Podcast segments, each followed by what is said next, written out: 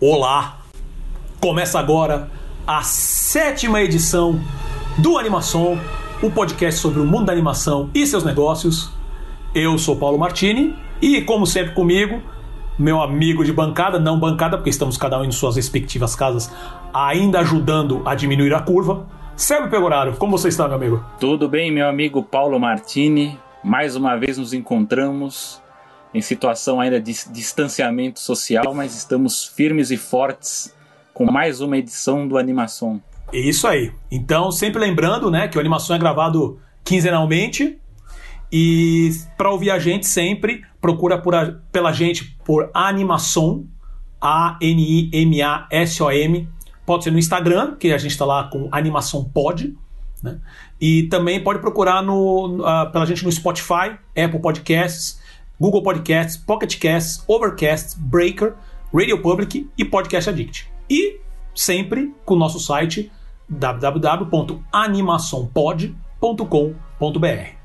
Ah, tem também, sempre bom lembrar, nossas redes sociais, então o, o nosso Twitter, né? Uh, Twitter, arroba uh, o meu Paulo Martini e o do Selby, arroba Selby Pegoraro. E acho que é isso. O que falaremos hoje, Selby? Meu amigo Paulo Martini, hoje três temas especiais. O primeiro, a retomada de Bob Iger, né? o CEO da Disney que havia passado o bastão para o executivo Bob Chapek. De repente, no meio dessa tempestade perfeita, né, que fechou parques, paralisou estúdios, é, enfim, mexeu com, pa paralisou os hotéis, cruzeiros, enfim, mexeu com tudo. Foi anunciado que Bob Iger retomou certas atribuições de CEO. Então a gente vai falar um pouco sobre isso. Outra nota é o lançamento da animação da DreamWorks, Trolls World, que ela foi lançada em serviços de streaming, né? Então foi considerado um sucesso pela Universal, nós vamos comentar também. E a compra do estúdio espanhol Ilion pelo Skydance, né? O estúdio hoje controlado pelo ex-chefão da Pixar, John Lester. Então, vamos falar um pouco sobre isso e também as nossas dicas culturais, sempre tão esperadas aqui pelo nosso sempre crescente público. Paulo Martini. Com certeza. É, e eu, como prometido, eu trouxe minha dica cultural, então falarei mais sobre ela no final. E antes de começar a falar os assuntos, eu queria só mencionar dois pontos. Uh, semana passada, uh, na nossa gravação aqui, né, sempre foi um dos meus grandes receios de gravar de casa, né? É, de ter problema de conexão, de não estar tá gravando, a, a, de perder uma gravação e tudo mais. Também foi meio, usando um termo que o Selby mesmo usou, foi uma tempestade. Não foi perfeita, mas foi quase lá. Que a gente perdeu um pedaço do programa, a gente sempre faz. Eu sempre tento fazer a gravação de vídeo, a gente perdeu um pedaço do vídeo. Foi uma confusão. Né? E na, na, na, correria de tentar consertar, e acho que foi muito bem consertado, eu acabei não agradecendo a pessoa principal que conseguiu amarrar essa coxa de retalhos que a gente fez para tentar amarrar os pontos do podcast, que foi o nosso grande amigo, uh, designer e editor do, do, do, do, do Animação hoje, que é o Gustavo Pinheiro. Então eu queria deixar aqui já registrado logo de cara. Meu muito obrigado, Gustavo. Deu super certo o programa resolveu o problema de som, a gente chegou a gravar quadros separados, foi assim, foi uma zona, né? E, mas no final deu tudo certo, então só queria deixar claro que registrado que Gustavo, sucesso, obrigado por tudo, cara. E uh, outra coisa também que eu tenho notado, eu tenho seguido os números né, do, do animação, e eu tenho notado que tem, que tem muito ouvinte nosso, Selby, que não está nem no Brasil. Por exemplo, a gente está hoje, segundo os nossos relatórios, a gente está com 58% dos nossos ouvintes no Brasil, mas 30% estão nos Estados Unidos, 6% no Chile e 3% no Japão. Eu achei muito legal isso. Então, assim, obrigado a vocês que estão aí nas outras partes do mundo. Espero que também em casa, né? Sempre ouvindo a gente. E obrigado mesmo por estar tá, tá dando esse. estar nos. Uh, prestigiando, essa é a palavra que eu estava querendo achar, prestigiando. E assim, se você tá ouvindo essa edição também, manda pra gente uma mensagem lá no Twitter ou no Instagram, manda um oi que depois a gente comenta, né? Manda, manda dúvidas, manda qualquer piadinha ruim também que você tiver aí. Sugestão de pauta também, Perfeito, tudo. perfeito. Sugestão de pauta pode mandar. Tá bom? Dito isso, vamos para os nossos para os nossos tópicos principais. Bob Iger retorna como CEO da Disney. Uh, de acordo com, uma, com um artigo né, do, do New York Times, escrito pelo, pelo, pelo articulista Ben Smith, uh, o Bob Iger enviou um e-mail né, uh, falando que é, é muito, muito engraçado os termos que, que ele usa na, na, no artigo de como o Iger mencionou. Né. Um, dos pontos, um dos pontos é, interessantes é que assim, o, o Iger comenta que, que está, está voltando para ajudar o Bob Chapek nesse momento tão difícil na Disney. Né? É, como eu abri a, a, a, matéria, eu falo assim: Bob Iger retorna como CEO da Disney.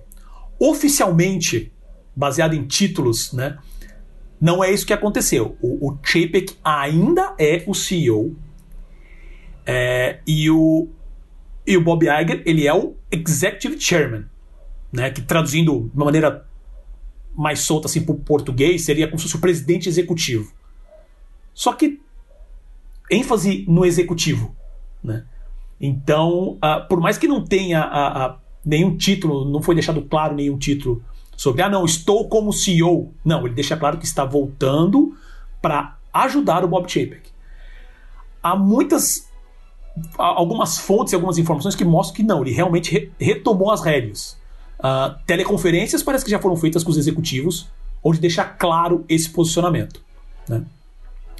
E não só isso, mas também há comentários de que o Iger está assim, 100% de novo com as rédeas, onde ele mesmo no e-mail para esse, pra esse é, articulista do New York Times, esse repórter do New York Times, ele menciona sobre mudanças na, na, na Disney como um todo para se adaptar a, ao problema atual, né? Que, essa, é, que assim, a Disney está praticamente parada. Né? Os parques estão todos fechados, a, a, a linha de cruzeiro está toda fechada, a, Todas as filmagens de live action, seja para filmes e séries, estão paradas. No máximo tem algumas animações ainda em produção, porque o pessoal consegue produzir de casa. Mas assim, em questão de produção, a Disney está parada.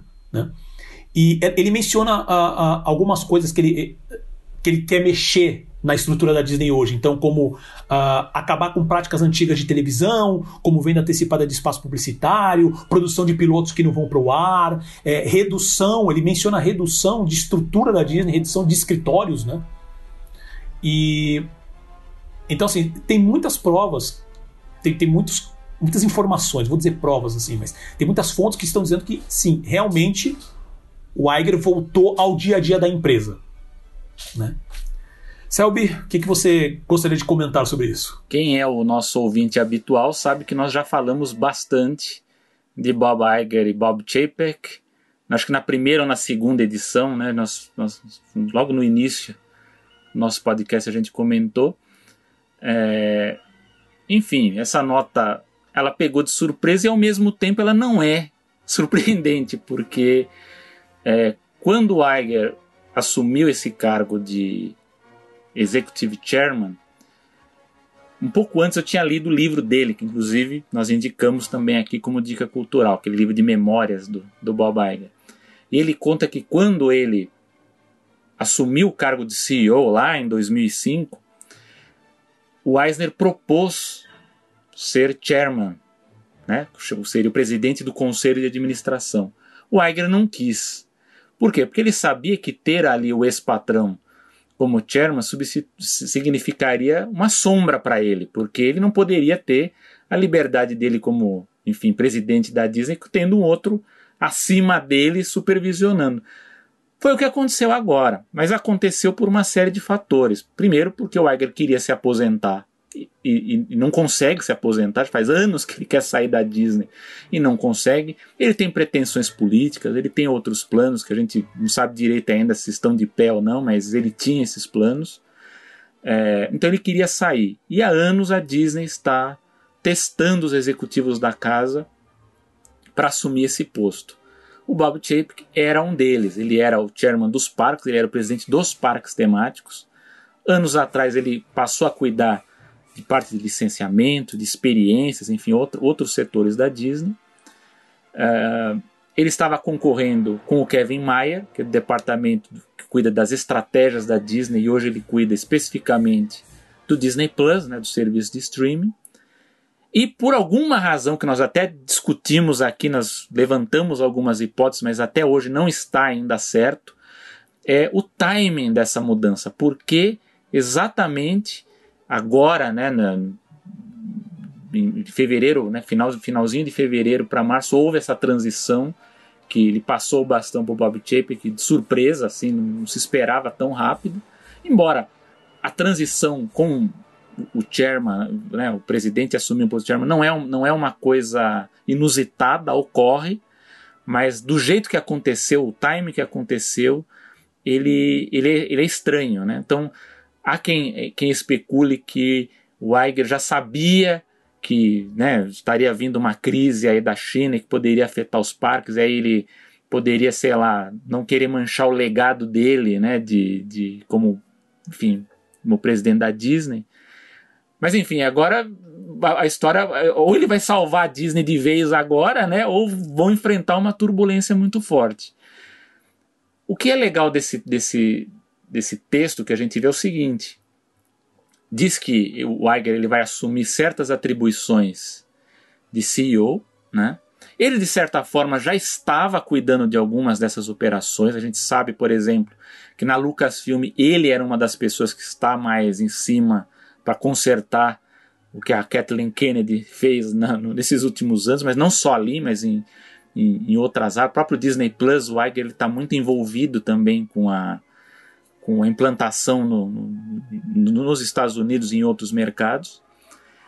Mas a melhor analogia que, que, que, que dá para fazer disso, eu fiz aqui com o Paulo na nossa reunião pré-pauta, é a do piloto de avião. Né? Então o Iger era o piloto do avião, passou, saiu e falou assim: Chapek, vem para cá, assume, eu fico do seu lado.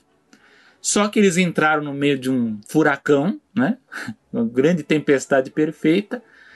E aí cabe aquela especulação se foi o Iger que tomou para si e falou assim: Chapek, sai daí que você não está preparado e eu assumo. Ou se, e aí eu acredito que provavelmente foi o que aconteceu, o conselho de administração falou: opa, o Chape que ele ainda não está ainda pronto para cuidar desse, do, do, tamanho dessa crise que vai afetar todos os departamentos. E falou: Iger, você está aí, você não se aposentou, você é executive chairman, você vai tomar conta de mais coisas do que você já toma. Né? E assim, e, e a coisa ela é mais complexa do que parece, porque uh, não é só parques fechados ou estúdios fechados, produção de televisão, cruzeiros, os departamentos, enfim, que, de escritórios, enfim, que cuidam de outras áreas também estão fechadas. Aí você vai falar, ah, mas o Disney Plus está em crescimento, né? Tá, tá... Só que é o seguinte, tem um custo de implantação.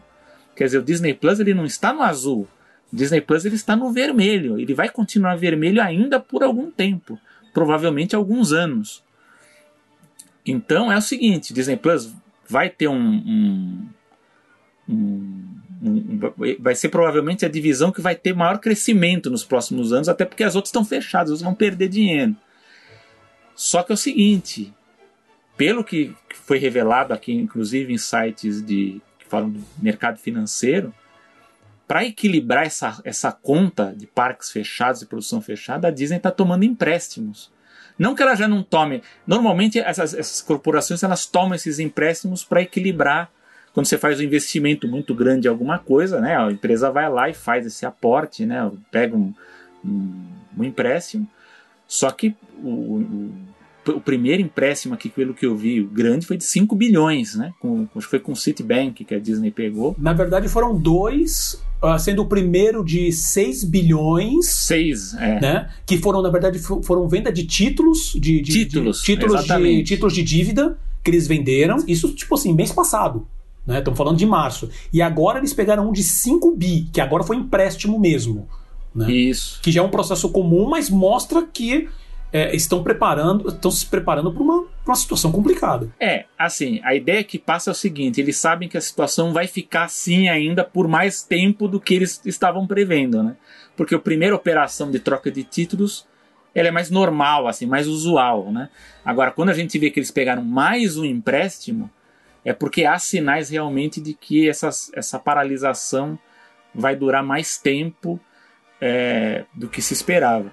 E, e, mesmo os parques, só para dar, porque o Chape que ele veio dos parques, né? E ele é muito criticado, a gente já comentou aqui, por essas políticas caça-níquel, né? De criar eventos caros, aumentar tickets, é, aumentar passe anual, criar umas promoções loucas que é para tirar mais dinheiro e tal. Mas você pensa o seguinte: a Disney ela fech, ela está fechada, os, os parques estão fechados, e eles conseguiram segurar os funcionários por menos de um mês e já e já ligou o sinal vermelho, ou seja, isso prova que a operação dos parques ela é uma operação muito cara, porque se eles só conseguem segurar os funcionários por esse tempo e já precisam já de uma uma operação ali de para segurar as contas, né? Você vê que, que muita gente tem essa, essa ilusão de que só o preço do ticket do parque cobre tudo, né? Não, é uma, uma operação muito cara de, de, de, parques temáticos, né? Existe uma coisa que acho que eu ia só comentar, sabe, só te interrompendo rapidinho. É, os parques, pelo que eu andei pesquisando, hoje eles, eles são responsáveis por mais ou menos 50%. Uh, ah, e aí eu fico na dúvida, eu vou deixar claro aqui que eu, que eu não, não entendi muito bem como a matéria colocou. Eu não sei se é 50% do faturamento da Disney, mais ou menos, né? Não, não chega a 50%, mas 40%. 7, 48%. É, eu não sei se é do faturamento ou do lucro. Tá? Então deixa isso bem claro. De qualquer maneira, a estrutura do parques, dos parques realmente é uma das mais caras. E indo pelo, pelo que você está falando, o, o, o chip é que ele realmente, ele, o, os fãs, né, o pessoal que realmente frequenta os parques, não gosta dele por causa dessas, desses procedimentos caça-níqueis que ele faz. Né? De qualquer maneira, a Disney ela, demi, ela demitiu 30 mil funcionários agora, foi, não sei se foi essa semana, ou semana passada, dos parques. Eu estou falando agora especificamente funcionário dos parques, tá? E falando dos parques norte-americanos, tá? De todo. Então é, é, Disneyland, Disney World e os Hollywood Studios, né? Animal Kingdom e tudo mais. Epcot Center. Ela demitiu 30 mil funcionários e 43 mil funcionários receberam licença. Né? Quer dizer, eles continuam com os empregos, eles continuam com, com os, os, os benefícios como o plano de saúde, todos cobertos, mas o último salário que vai ser pago, segundo a informação, vai ser agora, Hoje é dia 16, acho que é dia 19. É o último, quando eles falam que sai o último contra-cheque. Então, assim, eu ia fazer essa brincadeira, de, falar sobre isso depois, mas eu vou falar agora. Quando essa situação passar e as coisas começarem a voltar ao normal, quando que vai ser, não se sabe, mas eu vou esperar com muito carinho um livro bem detalhado, de preferência não oficial, sobre o que como essa situação mexeu com a Disney, cara, porque a gente está pegando pouquíssimas informações as informações estão super quebradas. A situação lá dentro deve estar assim o caos. Não, e mais uma coisa sobre operacional mesmo do no caso dos parques. Quanto mais tempo as operações ficam paradas, mais trabalho a Disney vai ter para reabrir os parques. Porque você vai, você afasta esses, esses funcionários, muitos deles não moram ali, né, eles são de outras cidades ou de outros estados. E dependendo da situação, quando, enfim, a, economia reabrir, né, que todo mundo pode ser que eles, enfim, mudem, vão para outros empregos ou peguem outras vagas. E é o seguinte, para você retomar todas as atividades com, com, com os parques muito tempo fechado, demora, demora um tempo, né? Então você tem que fazer toda a checagem de manutenção, toda atribuição de postos, toda, toda aquele. Assim, eu já vi um ex-executivo da Disney falar que com um mês fechado os parques, calcula-se que eles levariam entre 30 e 40 dias para colocar tudo em operação 100% full time. Hotéis, parques, transporte, tudo um mês a 40 dias. Então você vê o tamanho, né? Por isso que, como o Paulo falou, parte desses funcionários eles estão em licença. Por quê? Porque a Disney sabe que ela não pode, ela, assim, eles vão ter, eles vão ter um prejuízo, né? Porque é o seguinte, você tem muitos funcionários que são fundamentais. Se você perde esses funcionários, você não consegue reabrir o parque nem se ele abrir amanhã. Então se você, você tem que manter esse grupo de funcionários. Então eles vão cortando, digamos, os menos fundamentais, os, os, os estagiários, intercambistas, te, funcionários temporários, ou uh, da, daqueles setores que você consegue é, repor com mais facilidade. Mas Não, os, próprios, os próprios, por exemplo, uh, eu acho que entra nessa nessa linha os próprios dançarinos, os, os, os as pessoas que estivessem com personagens, porque eles não podem, eles não estão lá mais para manter o parque. É. Né? Então, então eles assim, com certeza saem é que, nessa. É, tanto é que o, esse executivo ele fala, no extremo, no extremo, o que pode ser afetado numa reabertura é a parte de shows e entretenimento. Porque esse pessoal, com certeza, ele, ele foi afastado. Então, pode ser que tenha menos paradas, menos show de fogos, menos aqueles, aqueles shows de, nos teatros, né, ao vivo que tem na Disney, né? E é, se tivesse realmente essa dificuldade, poderia ter aquela situação de, sei lá, deixa o Magic Kingdom aberto e os outros parques operariam em rodízio. Então abririam dois parques, um ficaria fechado e você pelo menos em, durante duas semanas tal até tudo fazer uma engrenagem, toda, toda a engrenagem funcionar de novo. Então isso para dizer o seguinte, o Bob Chapek, lógico, a gente, a gente faz uma crítica dele, mas lógico que o cara ele cuidava de uma divisão muito complexa, muito importante para a Disney. O Paulo falou 50% de faturamento, já foi mais no passado. Na década de 80 era mais de 75%. O faturamento da Disney inteira era dos parques, né? Hoje ela é menos, por quê? Porque a gente teve Marvel, teve Star Wars, teve uma série de sucessos aí que renderam muito dinheiro. Né? A parte de licenciamento de... cresceu absurdamente nos últimos cresceu, anos. É, licenciamento cresceu muito. Só que é o seguinte, Bob Chapek ele foi colocado como CEO num timing estranho, que como o Paulo falou, a gente vai, provavelmente vai ter daqui uns anos um livro para a gente aprender. Espero que seja por exemplo, da autora que escreveu do, do que foi muito bom, né? Embora tenha gente que não goste, mas eu acho que foi um livro que resumiu bem ali toda a, a crise que teve na, entre a transição do, do Mike Eisner para o Bob Iger. Mas assim, o que fica, que a gente pode é, resumir dessa situação, que assim, o Bob ele, ele vai reassumir esse, esse, esse, essas, algumas dessas atribuições que ele tinha, que ele passou o Chapek e agora retomou, mas é assim, isso implica em problemas para o Bob Chapek. Por quê? Porque ele está num período probatório. Porque o contrato do Iger não foi renovado. Continua valendo o mesmo contrato. Ele vai sair daqui um tempo, acho que é 2021, né? Dezembro de 2021. É, dezembro de 2021. Não só ele, como alguns executivos vão sair, é o caso da Kathleen Kennedy. Então, alguns, alguns acabam o contrato junto com, com o Bob Iger. Então, é assim. E ele tem uma avaliação o Bob Chapman, a avaliação anual do trabalho dele. Então, como, como você ter o Bob Iger pilotando parte disso do lado dele, isso acaba criando uma sombra, né? E como disse esse artigo do New York Times, é, o Bob Iger ele está tomando a frente da comunicação para os investidores. Como eu também comentei aqui, discuti com o Paulo, há uma questão de carisma, de comunicação do Bob Iger que, que ele ele tem uma, uma face de gelo assim, mas que, que ele, ele consegue driblar, mesmo, mesmo nas perguntas mais assim escorregadias, ele consegue dar uma boa resposta. O que não, o que mesmo, mesmo no, no anúncio dele, né, de, de, como novo CEO, o cara tava tenso ali, você viu que o cara tava nervoso, né? Gente não sabe o que, é o, o que aconteceu ali nos bastidores, mas ele tava tenso.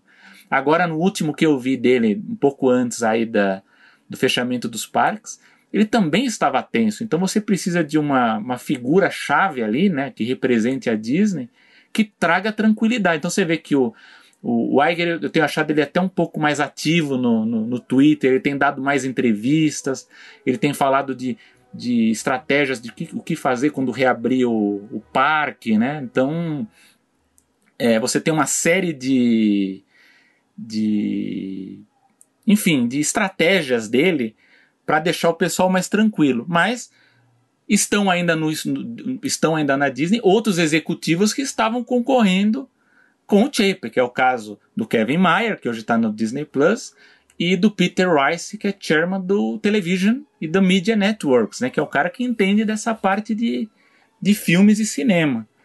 Então é assim, vai criar uma sombra né, na avaliação, mas é aquela história é uma crise que está afetando todo mundo, não é só a Disney, os outros estúdios também estão sendo afetados, as outras. Não só estúdios, né? Todo mundo está sendo afetado, então a gente tem que torcer para o Bob Iger, como piloto aí, ser experiente o suficiente para ajudar o, o Chapek a passar pelo furacão, né? Vamos ver se se consegue. Sem dúvida. Agora, esse artigo do New York Times, ele ele, ele levanta mais dúvidas do que responde, né? Porque você começa a pensar, por exemplo, uh, será que o Iger sabia dessa questão do, do, do impacto que teria essa pandemia? Porque, que nem você falou, por que, que ele, ele sabia. Então, por que, que ele fez esse movimento? Assim, porque ele, ele não saiu da empresa, mas ao mesmo tempo ele fez um movimento para ficar uh, como executive chairman. Que foi até o que eu comentei com você, né, é, Selby, um pouquinho antes da gente começar. Falou, será que foi um. um, um, um será que o Chapek ele não foi uma.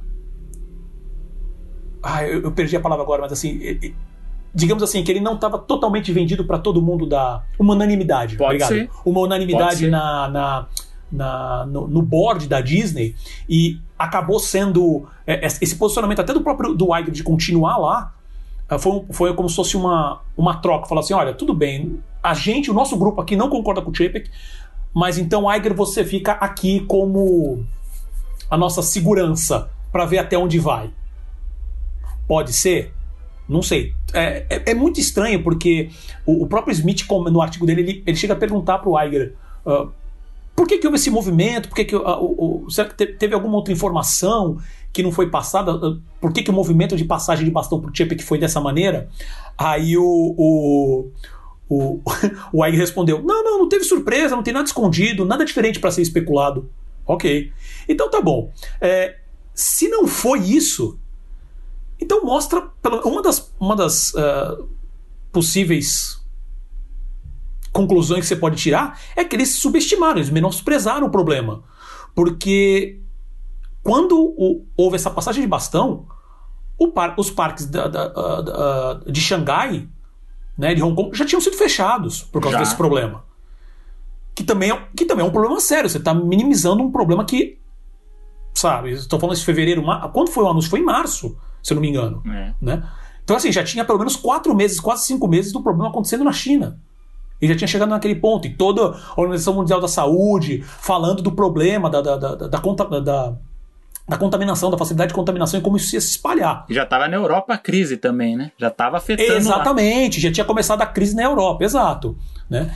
E, e essa parte que você falou da comunicação eu, é, é bacana também para mencionar, que também é, é estranho pelo seguinte: o próprio o, o site Cartoon Brew levantou essas dúvidas que eu não tinha pegado, que ele falou o seguinte.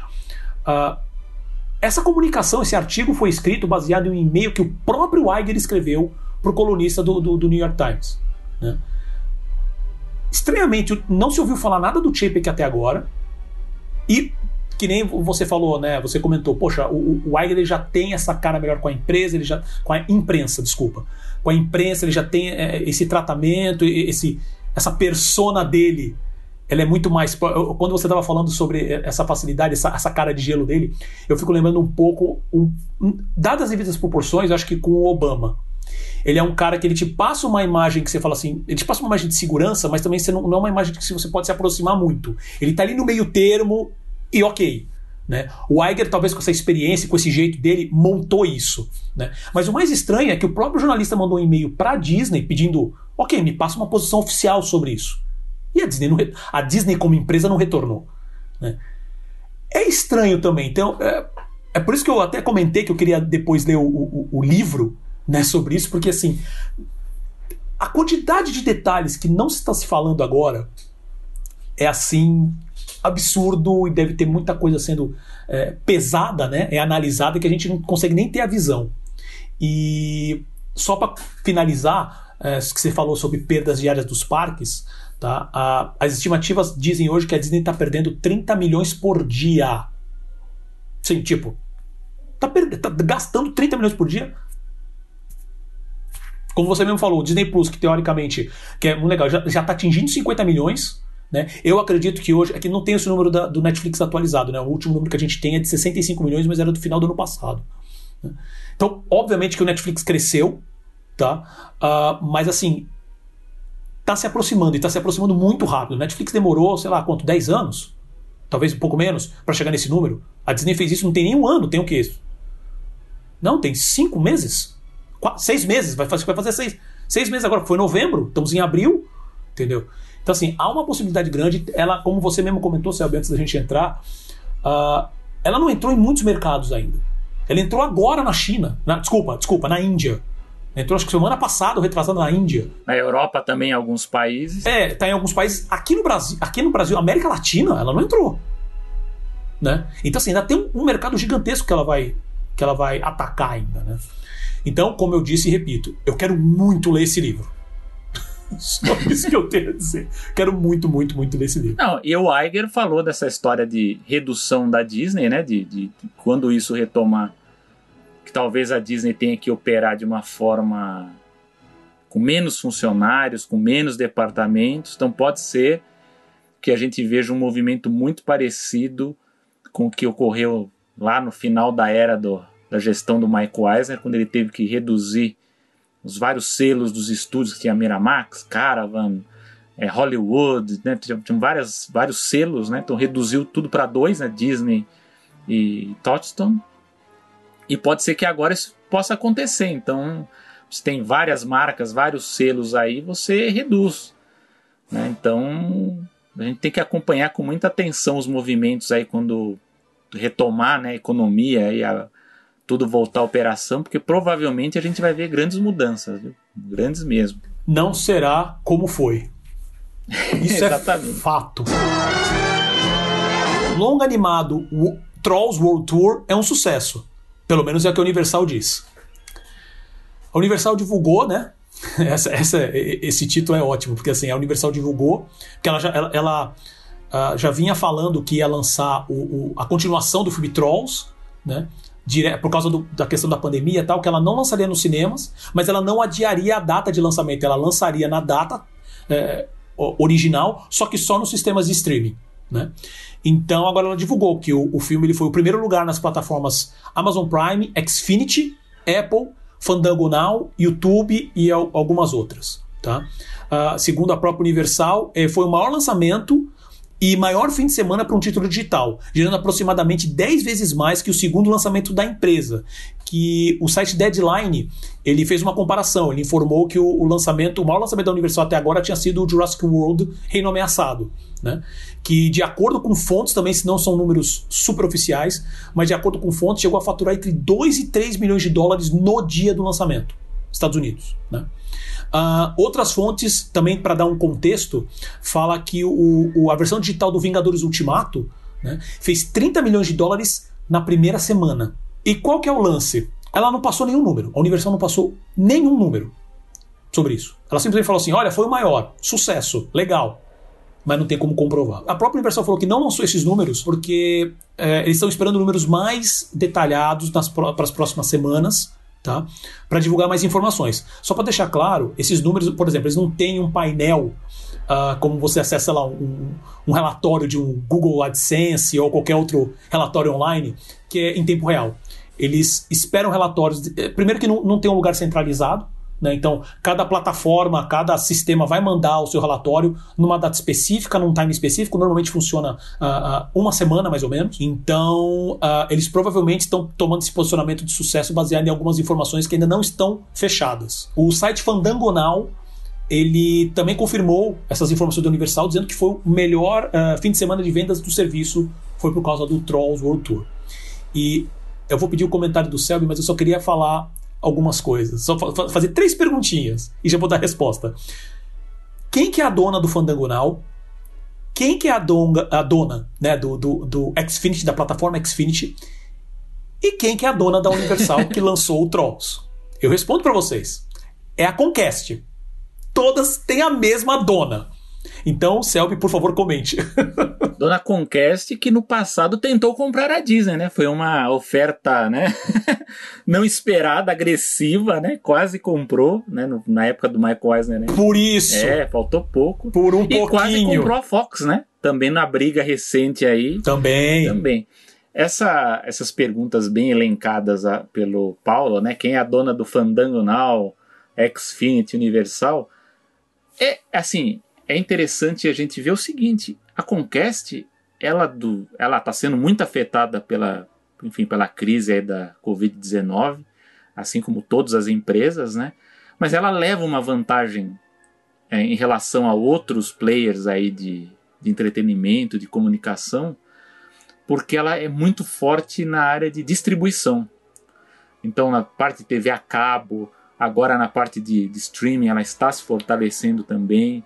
Na parte de home entertainment, de Blu-ray, ela ainda é forte, ainda, ainda mais agora que está fazendo parcerias com a, a Warner Bros. Enfim, é, é, ela é muito forte. Assim, e ela está sendo, na minha opinião, mais cautelosa que a Disney. A Disney ela resolveu apostar todos os ovos no, no serviço streaming no, no Disney Plus e a Conquest ela tá meio que vamos investir nisso, mas espera um pouco, não vamos abandonar ainda esses outros mercados porque eles ainda, eles ainda estão nos trazendo faturamento, então vamos segurar eles um pouco e ao mesmo tempo a gente investe.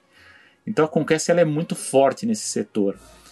Agora, é, como o Paulo falou, é, é, é complexo você comentar se é um grande sucesso ou não, porque a fonte é a própria Universal, né? a própria empresa que está fornecendo, você não tem como, enfim, checar, comparar, mas a gente pode fazer alguns, alguns comentários é, do ponto de vista de mercado do que isso significa. É, eu acho que eles estão tendo muito cuidado com os números, porque mesmo esses valores que a gente viu falar, 30 milhões né, na, na primeira semana, 2, 3 milhões no dia de lançamento, no caso do, do Jurassic World e tal, são números significativos para o, né, o serviço de, de, de streaming, enfim, para esses novos canais de, de comunicação. Porém, se a gente for comparar com o valor de produção desses filmes, ele é um valor pequeno. E aí a melhor forma da gente, da gente fazer essa análise é comparar com o que os estúdios esperam desses filmes no lançamento nos cinemas.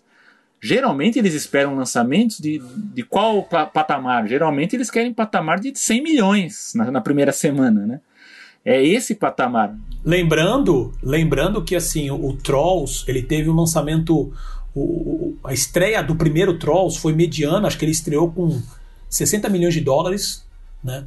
E mas assim ele é um filme, ele é um filme como é que vai falar, triplo A, né? Ele é um filme premium. Então ele é um filme para estrear assim, na faixa dos 100, 150 milhões pelo menos. Ele deve ter custado só de produção uh, ah, 100 milhões. Essa é uma média, tá? Deve ter custado por aí 100 milhões. Lembrando que os, que, que os, que os longas da Disney, né, apenas para efeito de comparação, nesses últimos anos, essa última década, o, o, o, só de custo de produção sempre ficou na faixa entre 150 e 200 milhões, com algumas variações aí. Né? Então, tudo bem que a DreamWorks ela já chegou a gastar esse, esse valor, mas ela, nos últimos anos ela não tem gasto esse valor. Mas ele é um filme que com certeza deve ter batido 100 milhões de produção, tirando o, o, o gasto de, de, de, de marketing. marketing. que também é pesado. Dependendo do filme, é, é, é, bem pesado. E é o seguinte: é, e é isso por isso que há essa pressão para que tenha alta bilheteria logo na estreia, né? Porque é isso é o que vai dar o sinal para a produtora se vai ter o retorno né, desse valor investido. Então, assim, a gente tem que olhar com ainda né, uma cautela quando a gente olha esses números, porque, por um lado, são números positivos, se a gente está olhando pelo lado de um novo serviço, que é um serviço que ele, ele tem um. Esses os serviços de streaming eles têm um valor muito baixo ainda em comparação com o que a gente paga para ir no cinema assistir um filme, né? você paga bem menos para ver um acervo todo, né? Uma assinatura mensal. Então a gente tem que, tem que ter muita cautela quando a gente olha esses números. Mas tem um outro, outro, outra chave de análise quando a gente vai tratar desse, desse tipo de estreia, que é o seguinte: é a cadeia exibidora. Porque a gente tem que ver o seguinte: quanto mais tempo é, a gente tem tudo fechado, né? Cinemas fechados, shopping fechado, as produtoras fechadas, enfim. Você não tem estreia nos cinemas. As exibidoras, elas estão tendo seu maior pesadelo, que é ver as produtoras puxando os lançamentos para os serviços streaming. Então, tudo que ia ser lançado agora, nesse curtíssimo prazo, no cinema, está indo para Netflix ou para Disney Plus ou para esse serviço. Alguns foram adiados mas é o seguinte: é, ah, eu já li, inclusive, algum, alguns colegas escrevendo que há uma, uma previsão sombria para os cinemas nesse cenário. Porque é o seguinte, e se de repente a gente está analisando esses números friamente aqui, sem ter como checar tal, mas se de repente é mais vantajoso lançar tudo no streaming, rende mais lançar no streaming, o que acontece com o cinema? Muda. É, é. Lembrando, bom fazer um comentário que é assim, a, as últimas informações que saíram, a, aparece que a rede AMC de cinemas americana, que é uma, da, uma das maiores que tem lá, uma das top, sei lá, top 5, se não me engano, tudo leva a crer que ela vai encerrar as atividades. É, imagi é, é imaginar, por exemplo, o Cinemark aqui no Brasil, que é hoje a maior rede, né? Parou, acabou. Entendeu? Sendo, sendo, que é o tamanho, o tamanho uh, e a quantidade de salas de cinemas que tem nos Estados Unidos. Então existe essa possibilidade. O Cinemark ainda está tá falando que vai reabrir agora em junho. Há um risco, talvez um risco sério da cadeia exibidora, né? Os cinemas eles sofrerem uma retração muito forte muitas não vão aguentar, ou, a não ser que haja um pacote, sei lá, emergencial que, que ajude as, as, as empresas de cinema. Mas eu, eu acredito que assim, a gente vai ter que levar um tempo ainda para ver esses números, né? Ver o que, que vai acontecer.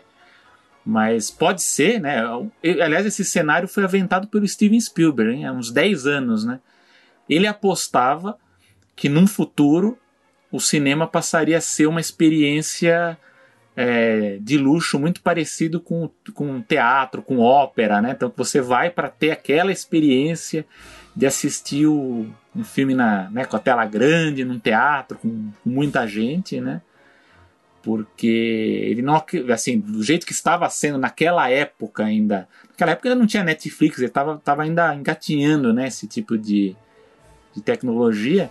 Mas ele falava desse risco, né? Ele falava assim: se, se, se caminhar a tecnologia para esse lado e ficar provado que as pessoas vão abraçar, né? Que as pessoas vão passar a consumir filmes em casa, o, em comparação, o cinema é muito mais caro, então ele passa a ser uma experiência de luxo, né? Então essa é uma outra questão de mercado que, assim, por força maior, né? A, a crise acabou forçando isso, né? Porque as, porque havia um lobby muito grande né, da, da, da, das empresas produtoras e da cadeia exibidora para evitar, porque a, nos últimos 10 anos, cada vez mais os, as, as majors, né, a Universal, a Fox, então independente, a Disney, a Paramount, elas, elas faziam pressão para ter janelas menores de lançamento. Né? Janela é o quê? Então você estreia o filme no cinema, daqui tantos meses vai para o home entertainment, depois de tantos meses vai para TV a cabo, depois de tantos meses vai para TV aberta. Então, cada vez mais isso está se reduzindo. E agora aconteceu que não está nem tendo a redução, você está tendo já o adiamento no cinema e você antecipa o lançamento já para o home entertainment, que são os serviços streaming. Então, assim, aconteceu o pior pesadelo para as redes de cinema e é um grande teste para os produtores, né? para pra, as produtoras de cinema. Né? Então, é, embora é, essa nota, né, a gente está analisando esses números, são números dados pela Universal, então um grande sucesso segundo o estúdio, eu acho que é legal a gente, a gente ver esses dados por esse lado, né? ao lado da grande transformação que pode acontecer a partir desse, desse, desses dados que a gente está tá observando agora. Sem dúvida. O principal, acho que, dessa, dessa notícia, justamente isso. É, é realmente é, é um fato histórico. Como você falou, você tem a questão que eu acho que esse é o principal assim, que a gente pode tirar, que é a quebra da janela. Né? Ela já vinha diminuindo, diminuindo, diminuindo. E a Universal com, com, com Trolls, ela matou. Falou assim, não tem mais janela. Né? É, isso vai causar, e já está causando, como a, a própria essa questão do que eu falei do, dos, dos cinemas, né, da AMC, uh, vai diminuir, vai ser algo de luxo? Não sei, talvez. Mas assim, que vai reduzir muito. Infelizmente, as salas de cinema vai. Né? Uh, mas você tem essa questão da janela, e, e, no caso da Universal especificamente, porque ela foi a única major que ela chegou e falou assim: vamos pegar um título top, né, um, tipo, um título premium, e vamos jogar direto pro VOD. O que deixou a associação da, da, das salas de cinema dos Estados Unidos deixou os caras pé da vida. Porque nenhuma fez isso. A Disney não fez isso, a Warner não fez isso, a Paramount não fez isso. sabe? Nenhuma fez, todas estão jogando os filmes para frente, jogando os filmes para frente. Mas em nenhum momento falar, ah, vamos jogar Mulan direto no, no, Disney Plus. Vamos jogar Artemis Fall, porque Artemis Fall ninguém se importa. Né? Coitado, Artemis nem Fall, a própria nem Disney a própria se importa. Disney, né? Vamos jogar. Né? Nem a própria Disney. É, é, é, eu até comentei contigo, é, é muito, parece o, o, o, John Carter 2, né? Em questão de como a própria Disney, o próprio marketing da Disney tratou o filme. Ninguém lembrava que esse filme ia sair, e aí eles falaram assim, meio. citaram todos os filmes, né? Falaram, ah, vamos jogar esse filme pra lá, vamos adiantar esse filme, vamos. Ah, então, e vai ter esse Artemis Fall também que vai entrar no Disney Plus. Tipo, os caras, o que, que é Artemis Fall? Porque ninguém. Ela não se importou, ela não divulgou, ela não fez nada. Né? E aí eu até comentei contigo, eu fico só esperando. Os caras colocam esse filme no, no, no, no Disney Plus e o filme se torna um sucesso. Eu quero só ver. é, vai saber. Eu quero né? só ver. Pode ser. Teve... Não, não teve agora então. recentemente o. Eu fiquei até surpreso que o diretor disse que não sabia, o Kevin Lima. Mas o aquele a Goof Movie, né, o filme do Pateta, animação que fez 25 anos, é um filme cult, ele, ele, ele fez um grande sucesso em vídeo. Tanto é que alguns anos atrás, uns 10, 15 anos atrás, tinha muito vídeo de YouTube, né? De, da, da, da molecada que já estava no, no, no, colegial tal, gravando vídeos, re, re, né, refazendo cenas do, da, da animação. Você vê, não foi assim, passou no cinema, mas foi uma. Ele foi uma sensação mesmo no vídeo, né? Um filme maravilhoso, adoro Goofy Movie. Entendeu? Mas é, eu concordo com você, ele realmente não é. Ele, ele, nem foi feito pela, pela divisão principal da Disney, se eu não me engano, ele foi era feito. Disney Movie Toons, que era uma divisão é, que fazia filmes de orçamento mais barato, mais econômico. Mas era na Austrália, não sei porque eu tô com a Austrália na cabeça. Mas que seja, que seja. Era o Movie Toons. Né? E o único ponto que eu queria falar sobre essa, essa questão do, do da Universal é que eu até comentei com você, sabe, que eu acho que é um pouquinho de interpretação de dados. Né? Como eles também não têm os dados 100%, não dá para saber. Meu posicionamento que eu vejo como uma possibilidade é, obviamente que é para publicidade, né? Eles estão falando, estão divulgando isso para falar assim, olha, ele é um filme de muito sucesso, por que, que você não viu ainda? Né? Então tem isso. Mas eu acho também que eles estão pegando dados, alguns dados soltos, ou talvez pegando dados e olhando falando assim, ok, ele é número um nessa categoria, desse jeito, dessa maneira tudo bem, vamos pegar essa informação e falar que ele é um, senhor sucesso. Né? Ou talvez porque, por exemplo, então os números são tão. ainda não tão gigantes quanto de cinema, mas ele realmente ficou acima. Como a gente falou, vai, se o filme deu 2, 3 milhões do Jurassic World, digamos que o filme tenha dado, o Trolls tenha dado 6 milhões, por exemplo, que é o dobro. Nossa, é um puta sucesso. Mas que nem você falou, o modelo de negócio para um filme que teoricamente estaria estreando nos cinemas com faturando talvez 50 milhões, 60 milhões, vamos dizer assim, mais ou menos, né? chutando dentro das previsões que estava antes. É uma senhora diferença, por mais que você não tenha, digamos assim, o, vamos dizer, o middleman aí no meio, que você cobre 60%, 70% aí que, que caia do valor, estamos falando de 25 milhões contra 6 milhões.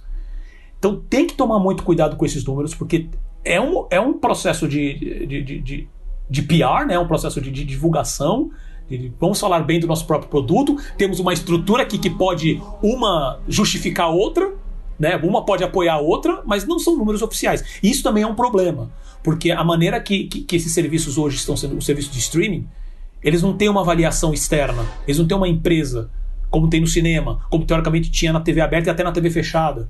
Todos os serviços de streaming são particulares, eles nenhum divulga números. Não é só Netflix, não é só, não é só o Netflix que não divulga, nenhum divulga. Entendeu? Então tem que tomar muito, muito cuidado com esses números, mas de qualquer maneira, é um evento que também vai ter repercussão. Essa foto da quebra da janela, principalmente, isso vai ter muita repercussão. Principalmente se se justificar esses números mesmo. Skydance compra a unidade de animação da Ilion Studios. O, a Ilion Studios é um estúdio espanhol, né, baseado em Madrid, e a Skydance é uma, uma produtora uh, norte-americana e que tá investindo, vem investindo bastante nessa parte de animação nos últimos, nos últimos anos, né? E agora com a compra, a, a marca Ilion, ela vai cair, né? E vai virar Skydance Animation Madrid. Né? Uh, o valor da compra ele não foi divulgado, mas agora, um pouquinho antes aqui de, de, de a gente começar a gravar, eu recebi uma, conversando com, com outro amigo meu, Selby, é, ele me mandou uma matéria do jornal espanhol chamado El Confidencial, que fala que a, a estimativa né, é de que essa compra tenha ficado acima de 60 milhões de euros. Tá? Não é um número super. Assim, não é oficial, mas é uma estimativa que o jornal fez. Né? Uh, no caso, o, o, John Lester, que já foi é, antigo sócio, né, já foi um, sócio da Pixar e head criativo da Disney, hoje ele está na, na Skydance e ele vai ser responsável por todas as etapas de produção das animações. Tá? E respondendo direto para o Lester, a, a, Holly Edwards vai ser a presidente da Skydance Animation. Tá? Hoje, a, a Skydance tem três filmes na, na, no pipeline. Né? Um deles se chama Luck, que vai ser dirigido pela Peggy Holmes, que dirigiu A Pequena Sereia 3, a história de Ariel, que vai ser sobre uma garota que é extremamente azarada. Tem um filme também chamado Spellbound, dirigido por Vic Jensen, que dirigiu o primeiro Shrek e o Espanta Tubarões, né, que vai ser uma fantasia musical. E vai ter o último que tem é o filme chamado eu entendo, acho que fala assim, né, Puku, que é dirigido e escrito pelo Nathan Grino, que é o diretor do Enrolados, foi diretor do Enrolados da Disney. Né? E esse ainda não tem uma sinopse do, do que se trata. Né? Séries animadas também estão sendo desenvolvidas pelo pessoal da Skydance Animation. Na, na verdade, o Selby sincericida aqui, a gente tem que pensar o seguinte: Skydance Animation em si, né, a parte de animação, é uma novidade, né, eles ainda, ainda é uma estrutura ainda em formação. Nós não sabemos ainda qual é a dela, né, porque nos últimos meses a gente tem, tem visto informações mudando, é projeto que muda para cá, é executivo que assume e depois desiste, muda para outro.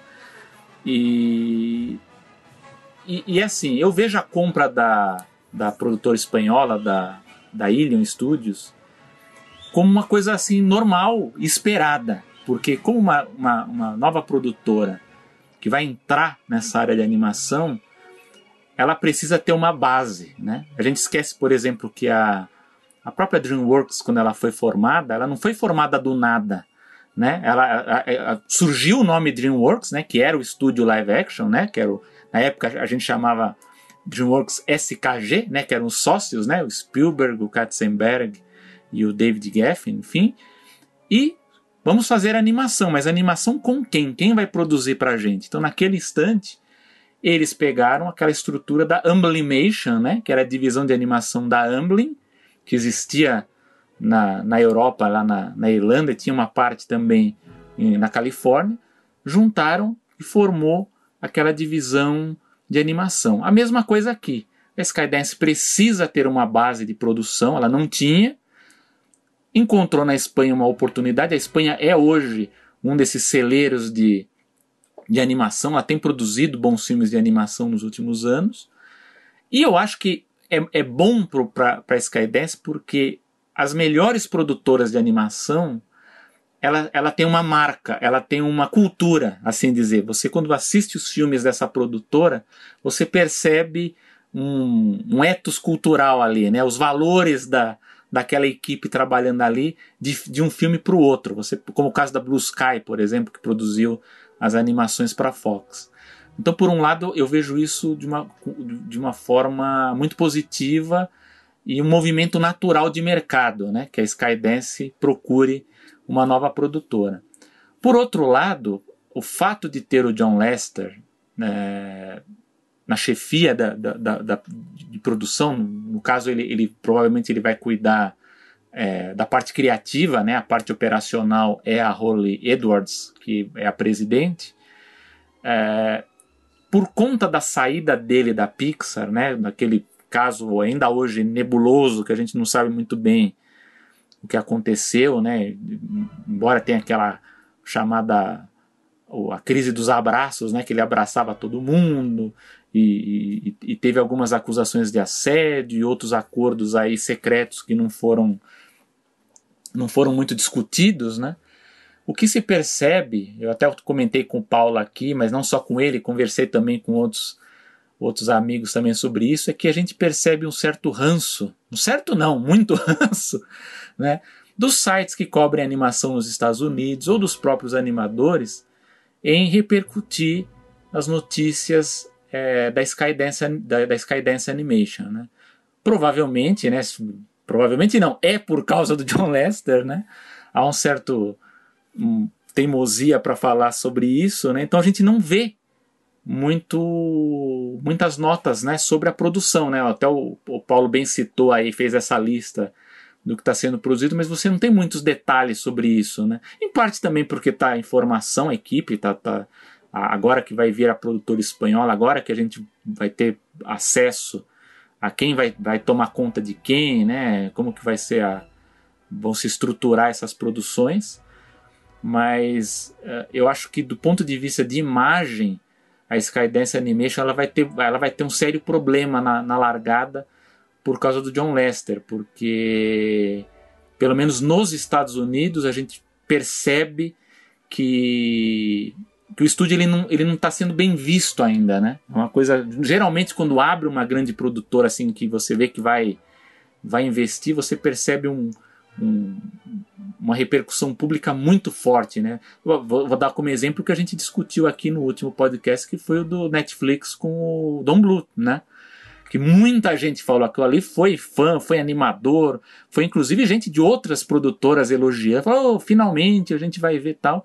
E com a Skydance a gente não vê esse tipo de empolgação, né? Então fica a dúvida também de qual cultura o John Lester vai implantar nesse estúdio. É a mesma cultura que ele implantou na, na Pixar. Não só ele, né? Que a gente, a gente tem um pouco essa mania de achar que é ele sozinho. Foi ele sozinho, né? Foi uma equipe.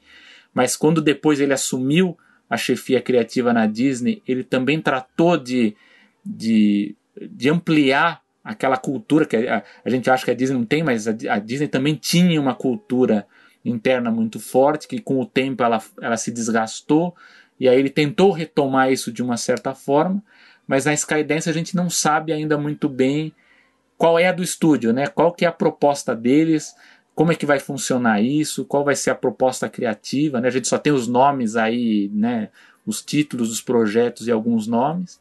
Então essa vai ser uma grande dúvida, mas é aquela história que a gente já tem discutido aqui, a animação ela tá, ela tá com uma demanda muito forte, né, ultimamente. Então, ainda mais com uh, os serviços de streaming precisando de conteúdo, né, para ampliar os seus acervos, cada vez mais eles vão precisar de séries, de filmes, de especiais também. Sendo que agora, é, sendo que na situação que a gente está agora, teoricamente você consegue produzir série animada, cada Sim. um no seu Sim. no seu quadrado, né? Que diferente da parte do live action, é, então, o live action tá realmente Esse, esse é o meu último ponto. Eu não sei, a impressão que eu tenho é que a, a, Ilion, a Ilion sendo uma produtora espanhola, a impressão que eu tenho é que a produção vai, vai se concentrar lá, né?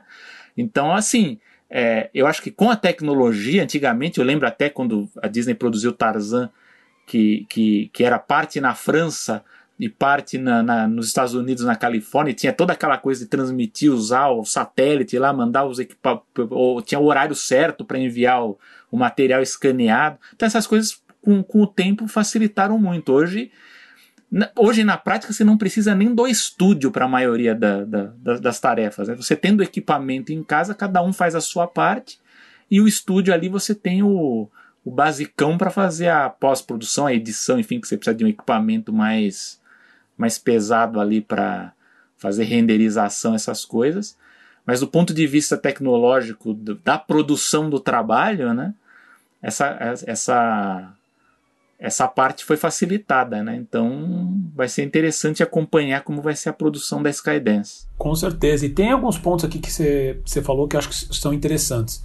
Uh, você mencionou né, a DreamWorks, quando ela, ela na verdade, ela foi formada pela, pela Amblimation, né?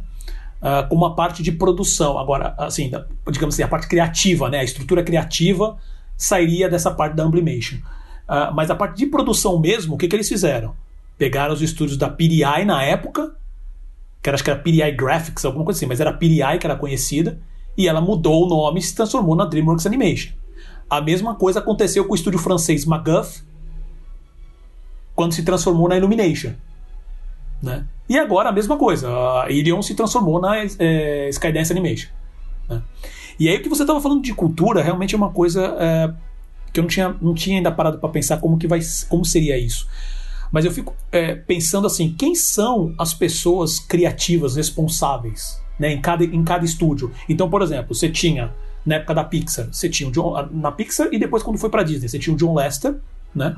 Como mente, e, e, ele trouxe a cultura que ele montou junto com o Jobs e com o Catmull na, na Pixar, ele acabou trazendo, e, e, e, com certeza houve uma briga e algumas adaptações feitas na cultura, tanto que o processo, assim, a Pixar continuou ela continuou e continua separada dos estúdios de animação da Disney. Então há diferenças de cultura ali, né?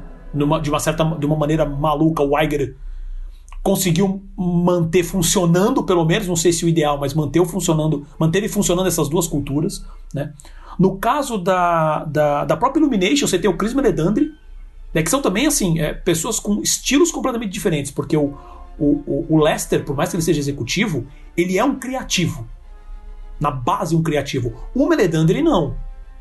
Meledandri ele é um executivo e uma das, uma das principais é, pegadas da, da Illumination é o, o, é, é o baixo custo das produções, óbvio, dentro da. Como a gente estava falando, assim, a gente tem produção na Disney de 150 a 200 milhões, as produções da, da, da, da Illumination eu acho que agora talvez ele esteja batendo perto dos 100 milhões. Mas os primeiros filmes, os filmes do, do meu Mavato favorito, ficava ali na faixa dos 50 milhões, que é trocou de café, né? E na, e na DreamWorks também, na época da, na época da DreamWorks Animation, clássica época da, do Príncipe do Egito, primeiro Shrek e tudo mais, a mente, digamos assim, não vou dizer necessariamente a mente criativa, mas quem realmente ditava essa situação lá era o próprio Katzenberg que ele tinha aquela vontade de colocar a, a, o posicionamento dele, ainda mais depois do, do, de tudo que ele passou na Disney. Falou assim: não, agora essa aqui é minha casa, eu faço do jeito e que eu E quero. o Katzenberg, por incrível que pareça, ele é uma pessoa muito querida na, na pelos animadores. Eu vejo, uh, acompanho o que os animadores da, da DreamWorks falam, que já passaram por lá e já saíram, da, da própria Disney, é, falam que, que a época de produção com ele era bem melhor do que o que veio depois, né? Então, assim, diz que ele tinha uma, uma noção de, de. Porque, assim, lógico que no início foi traumático, porque ele rompeu com uma tradição de. Né? Porque se a gente for parar para pensar, até os anos 80, você tinha o desenvolvimento dos filmes, seguia aquela ordem: desenvolvimento visual, aí storyboards, aí tal. Quando entrou o Katzenberg e o Eisner, enfim, eles não sabiam ler é, storyboard, eles só sabiam ler roteiro, né? Então você teve que mudar toda a cultura. Então você tinha que primeiro fazer um roteiro, eles li, liam, aprovavam, e aí você partia para a produção dos filmes. Né? Agora, no caso da, da, da Pixar e depois mesmo da própria Disney, é uma coisa que o Lester fez que eu acho que também ajudou a tirar um pouco a carga decisória dos ombros dele foram os comitês, né? Então você tem o que eles chamavam de Brain Trust, né? Na, na, na, na Pixar, né? Que juntavam outros diretores veteranos, tinha o Lee Unkrich, o Pete Doctor, né? Todos aqueles lá, né? É, então. Aí tinha lá, aí quando ele assumiu a chefia criativa na Disney, ele criou um comitê na Disney com os diretores veteranos, o que deu meio certo, por que meio certo? Porque a Disney começou a demitir os veteranos, né? Então você começou a perder o pessoal mais antigo de lá. Ainda existem, tem, ainda tem gente antiga lá. Tem pelo menos três animadores de cabeça que eu lembro de, de, dos mais antigos. Tem o Randy Haycock, tem o Mark Hahn, tem o Eric Goldberg. Mas boa parte dos diretores do, do, dos filmes do, dos anos 80, 90 e 2000 saíram, né? Então Pode ver que o próprio Nathan Green, que você citou, que era da Disney, já foi para Skydance Animation. Então a Disney ela não reteve esse. O, mesmo os mais novos, né, que, que, que estavam ali para provavelmente para fazer parte desse grupo, eles saíram, né? Agora tá lá o, o Pete Doctor, né, na, na, na Pixar e a, a como chefe a Jennifer Lee na Disney. Agora, agora que nós vamos começar a ver os filmes sob a, sob a batuta deles, né, para ver o que que, que que vai acontecer. Mas assim, mas são estúdios que, por mais que tenham essas mudanças estruturais, eles conseguem é, é, fazer uma evolução dessa cultura né, de produção. Né? Até porque eles produzem. É aquela história, quando você produz com certa regularidade, é como o nosso podcast. Né? Nós, a gente vai tropeçando, chega uma hora que funciona bem. É, é isso. No, no, caso do cinema é a mesma coisa. Se você começa a produzir uma série de filmes com aquela equipe, né? Com, a, com aquela equipe de criativos, você acaba criando uma certa cultura cujos valores vão sendo passados para os filmes seguintes. E se você tiver mentes criativas muito boas, você vai avançando nesses valores, né? Você não repete os valores, você vai avançando, trazendo novidades. É o que a Pixar fez muito bem nos anos 90, né?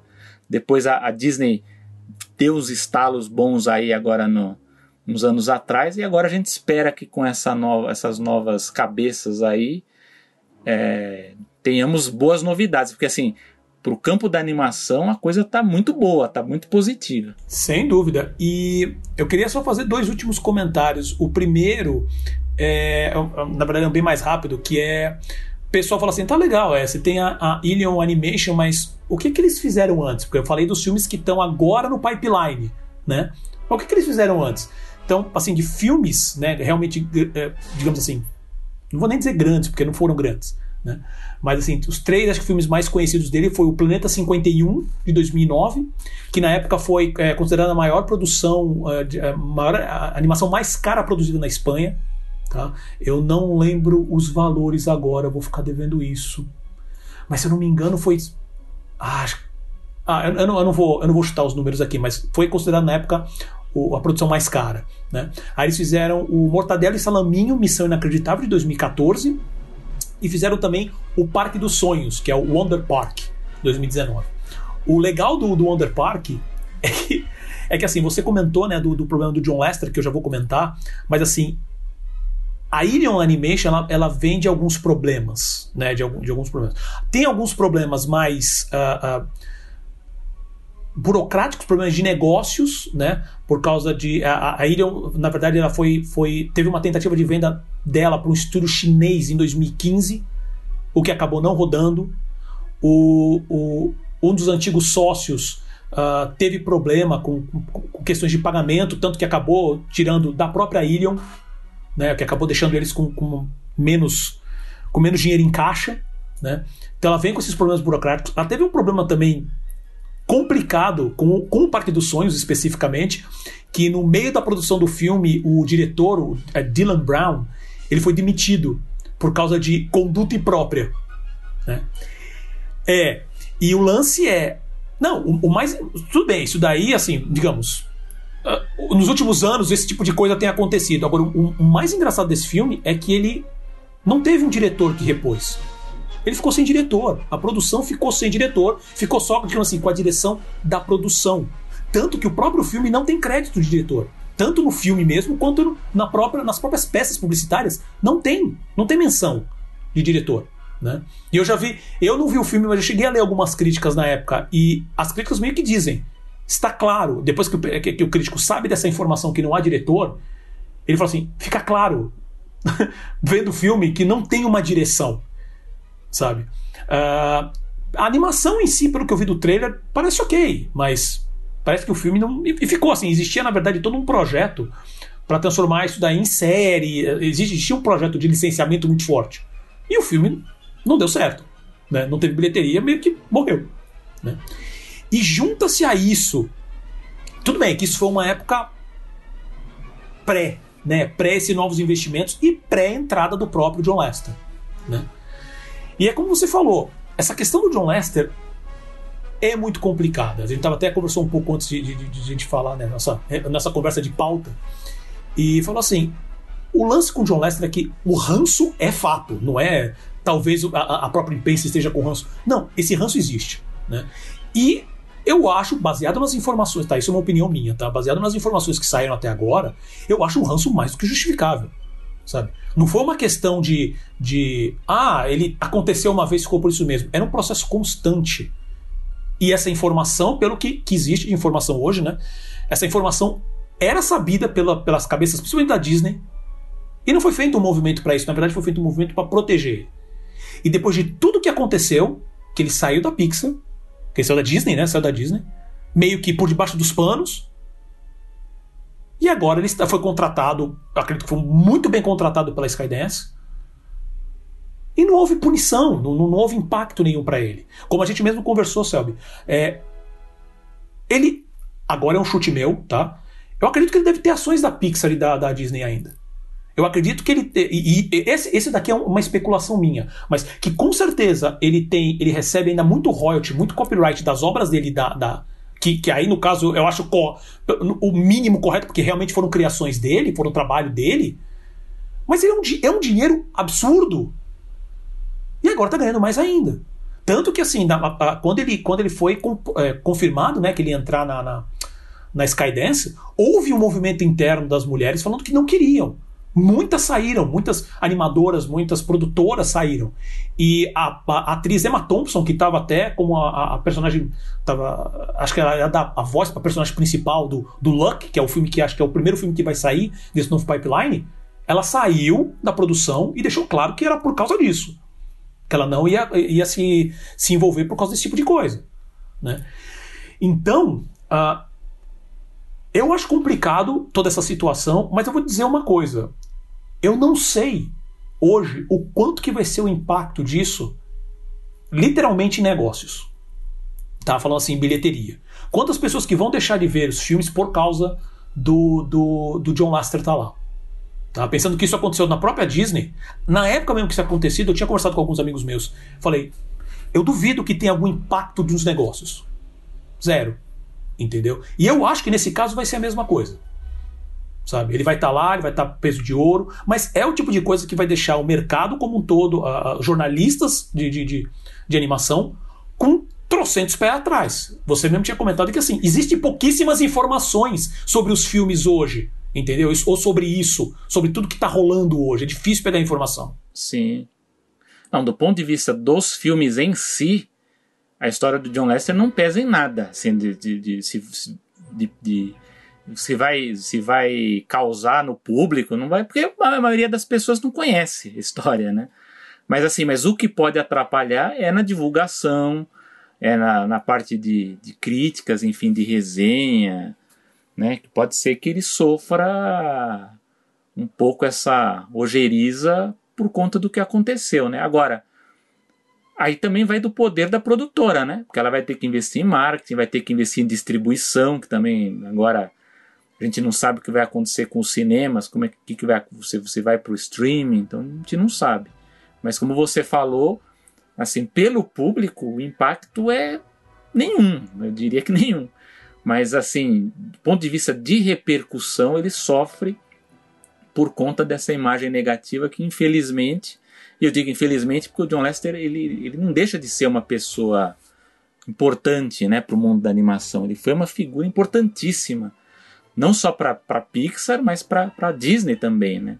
Eu diria para animação em geral, porque é, houve uma revolução ali, muito por, por influência dele, né?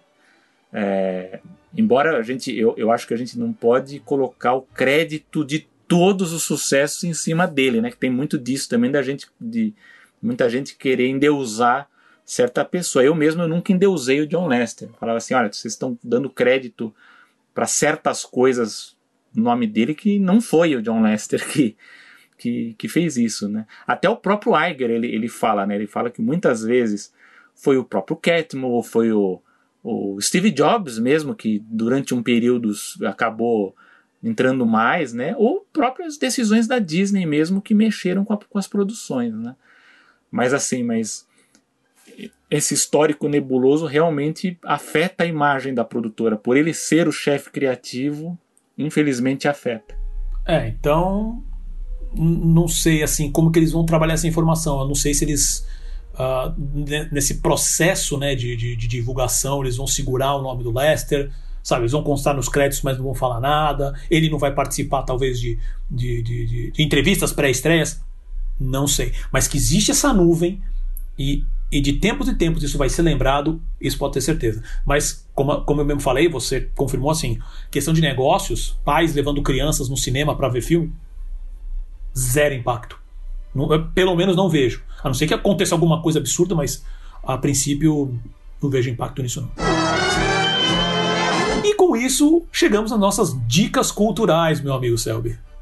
Você quer. Por favor, comece, comece os trabalhos. Bom, Hoje eu não vou dar uma dica de livro, vou dar uma dica de curta de animação, hein? Que por sinal está circulando pelas mídias sociais, né? Com toda essa história de fake news, notinhas de WhatsApp, os vídeos, da, da os, os, vídeos do pessoal aí que.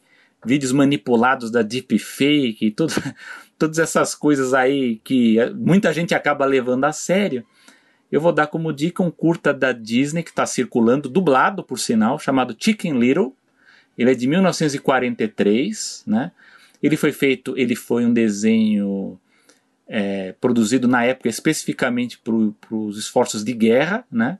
Ele tem como pano de fundo a discussão da transmissão de boatos, né? Boatos, rumores, enfim, como que isso acaba atingindo a sociedade. Lógico que o desenho ele, ele, ele trata o assunto de forma cômica, né? Mas o que é legal é porque esse vídeo ele tá, tá, tá no YouTube, eu, vi ele no Facebook, já no Twitter também, e ele tá com a dublagem original, dublagem brasileira original. Então vale muito a pena com a narração do, do Aloysio de Oliveira. Então fica aqui a, a minha dica desse curta de animação clássico, o Chicken Little, que muitos anos depois foi adaptado num longa-metragem, né? Foi o primeiro grande longa-metragem digital da, da Disney, foi o Galinho Chicken Little. Do meu lado, assim, como eu tinha prometido, eu fui pegar as informações corretas sobre o livro sobre o Joe Barbera, né? Uh, se chama My Life in Tunes, From Flatbush to Bedrock in Under a Century, que é basicamente o Joe Barbera da, da, da grande parceria Hanna-Barbera, né? Contando a história dele, desde o, literalmente conta desde que ele nasceu lá em, em Manhattan, né, Nova York, e como foi todo o processo dele passando, como que começou a se envolver com a animação, gosto, os gostos deles iniciais, como foi a vida dele. Então, assim, é, é, uma, é uma autobiografia, né, mas com muita ênfase na questão da, da, da parte da animação. O livro, eu já li esse livro faz uns, sei lá, uns 5, 6 anos, mais ou menos. Preciso até reler. É um livro bem bom, não é um livro grande, tá? É, esse é um. Vou, vou disponibilizar o link lá, porque tem ainda para comprar. Vai, é, infelizmente só tem em inglês, tá? Mas vale muito, muito a pena. Se você conseguir ler inglês, vale muito a pena. Tem muita informação. E com isso chegamos ao fim de mais uma edição do Animação, meu amigo Selby. Alguns comentários finais? Comentários finais é que para as pessoas fiquem em casa, curtam os nossos podcasts aqui, temos todas as as nossas edições online, por favor, compartilhem com os amigos, coloquem aí nas suas páginas, indiquem para a família, em vez de ficar passando aí nota de remédio caseiro aí de suco de chá, manda o link do podcast Animação, fala que cura também, que ajuda, olha, previne resfriado, gripe, pode, olha, até insônia, viu? Você vai você ouve o podcast que vai resolver todos os seus problemas. Caraca, Sérgio, você agora deu de caixeiro viajante, que história é essa, cara? Pô, mas não, não, mas continua, não tô, não tô criticando não, continua, tá? Então, sucesso, então queria principalmente, agora deixar claro novamente, agradecer o, o, amigo Gustavo Pinheiro mais uma vez, por toda a ajuda, ele também vai cuidar da edição aqui desse, desse programete, né? Que também trabalha todo, todo o design que você vê nas redes sociais, todas as imagens, é, é, ele que faz. Então, Gustavo, obrigado mais uma vez. E deixo aqui meu abraço também para o Rafael Prego, lá dos sensacionais estúdios Reamping. Cara, tô querendo muito voltar a fazer lá. Tá? Gosto, sempre gostei muito, sempre me atendeu super bem, uma senhora estrutura. Mas por enquanto temos que ficar aqui, como o próprio Selby disse, fiquem em casa, por favor, lavem as mãos, escutem as pessoas certas, então nada de ficar compartilhando notícia por WhatsApp, nada de ficar ouvindo gente que foi eleita, mas que não sabe diferenciar direita de esquerda. E, cara, e, e, esse papo de direita de esquerda foi falar de mão direita e mão esquerda. Não tem nada a ver com posicionamento político, não. Juro por Deus, foi, foi, foi coincidência. Juro que foi coincidência. Mas funciona também, tá? Mas funciona, mas juro que foi coincidência. Então fiquem aí, lembrando sempre, nossas redes sociais. Tem o, o nosso principal hoje, que é o Instagram. Então, Animação Pod, tá? A-N-I-M-A-S-O-M-P-O-D. Tem também o, o meu Twitter pessoal, arroba Paulo Martini, Twitter pessoal do Selby, arroba Pegoraro. E lembrando sempre que você pode ouvir a gente no Spotify, Apple Podcasts, Google Podcasts, Pocket Casts, Overcast, Breaker, Radio Public e o Podcast Addict.